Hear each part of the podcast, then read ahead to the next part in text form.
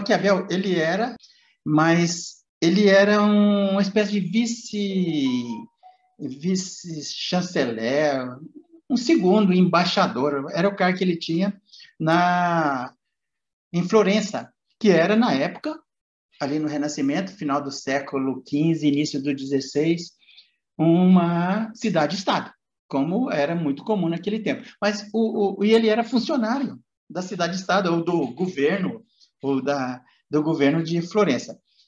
E todas as cartas que ele escrevia, isso que eu achei muito engraçado, ele que ele escrevia para para relatar as, o trabalho dele enquanto embaixador, ele terminava as cartas sempre pedindo mais recursos, pedindo, pedindo dinheiro. Eu fiquei imaginando o cara recebendo as cartas e pensando, pô, esse cara é um pidão, mais uma vez está pedindo dinheiro. Ou, ou o Maquiavel, ele era um gastão, gastava demais, ou ele era um mau administrador das finanças, ou a, a verba que ele tinha lá devia ser muito baixa. Mas é, não deixa de ser um prato cheio para humoristas, quando falarem do Maquiavel. Mas o que me atraiu foi um outro lado do Maquiavel.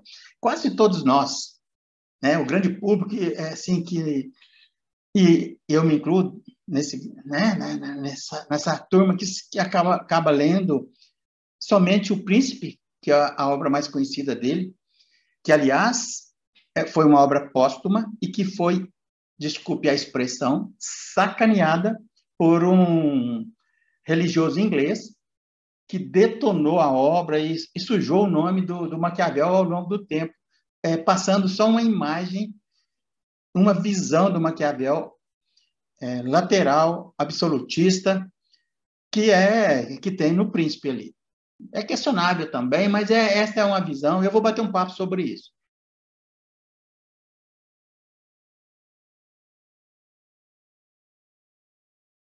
Primeiro, eu queria comentar com vocês sobre um achado num sítio arqueológico que foi divulgado agora em janeiro, mas que aconteceu no final de 2020 na cidade de Pompeia.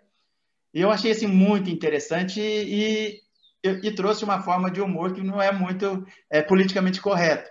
Quando eu li, ah, descobriram um fast food em Pompeia, um fast food. Você, é, pela tua reação, acho que você também viu. É, e, e, eu fiquei pensando assim, o cara, olha só que forma de, de humor que, que não deve, eu não deveria mais. Eu fiquei imaginando o cara chegando no fast food em Pompeia no ano 79 de, depois de Cristo, é, batendo ali na, na, na, mesa assim, falando rapidinho, rapidinho, fast food, comida rápida, rapidinho, rapidinho, eu preciso comer correndo, porque tá, tá, tá vindo, tá tendo uma erupção. Aí o cara não teve tempo. Humor negro, né? Pedir comida rápida.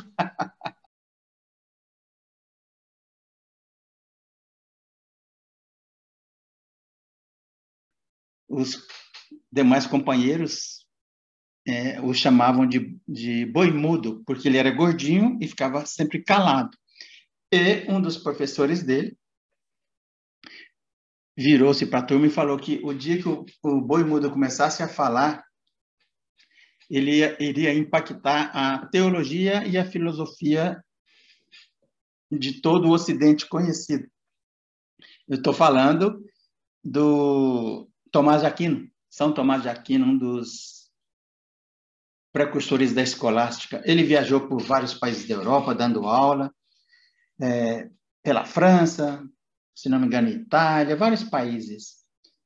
E, e o professor dele tinha razão. Ele impactou é, de uma forma intensa a teologia e a filosofia.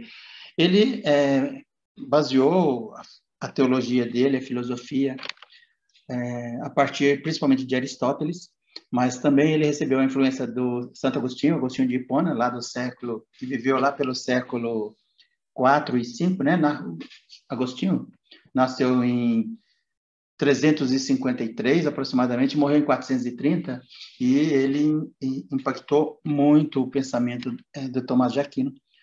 Aristóteles, como eu falei, Platão também. Mas por que eu estou falando disso? eu tenho trazido aqui um pouco de humor para falar de coisas sérias, né?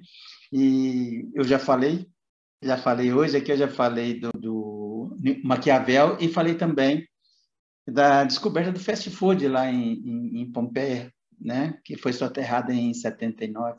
Foi uma surpresa enorme da comunidade acadêmica descobrir que no primeiro século da era cristã tinha naquela cidade, provavelmente se tinha lá em Pompeia, devia ter em outras, fast food, comida rápida. Todo mundo pensa que é um fenômeno do século XX, né? Os fast food. Então foi uma surpresa e não deixou de ter o seu lado engraçado. Mas tem uma outra piada que o meio acadêmico faz, faz também com Agostinho. Ele escreveu tanto, Agostinho não, desculpe, Tomás de Aquino, ele escreveu tanto, tanto, assim como Agostinho de Hipona também escreveu muito, que e, e, era muito comum na época é, as pessoas que é, deixaram muitos é, livros escritos era muito comum que eles tivessem escribas, pessoas que ficavam escrevendo para eles. Então, a piada é que ele ditava quatro livros ao mesmo tempo, que é impossível, né? A, a, a, o pensamento dele, a obra dele foi, foi tão grande que a piada que eles fazem é que eles, ele, ele escrevia quatro livros ao mesmo tempo, tinha quatro ajudantes. É claro que é uma piada, né? Agora, tem uma outra coisa. É, aproveitando aqui para deixar assim, um comentário sobre a, um pequeno comentário sobre a relevância do, é, Tomás de Aquino. Ele, em, um momento ali na em plena Idade Média, no, no, quando começaram a surgir as primeiras universidades, né, não é? é? tinha duas linhas, a linha da teologia e a linha da filosofia, que, a, é, que eventualmente até hoje é, elas se estranham um pouco ou não, depende, depende do pensador, do pesquisador.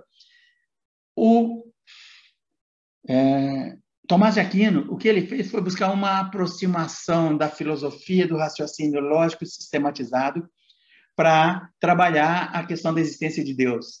Ele tem, inclusive, é, é, é, muito conhecido a forma sistematizada e filosófica com que ele prova a existência de Deus.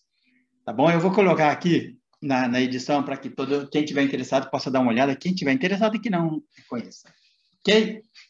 Então, esse lado aí, o lado é, que os comediantes provavelmente gostariam de saber para trabalhar em seus stand-ups, não é?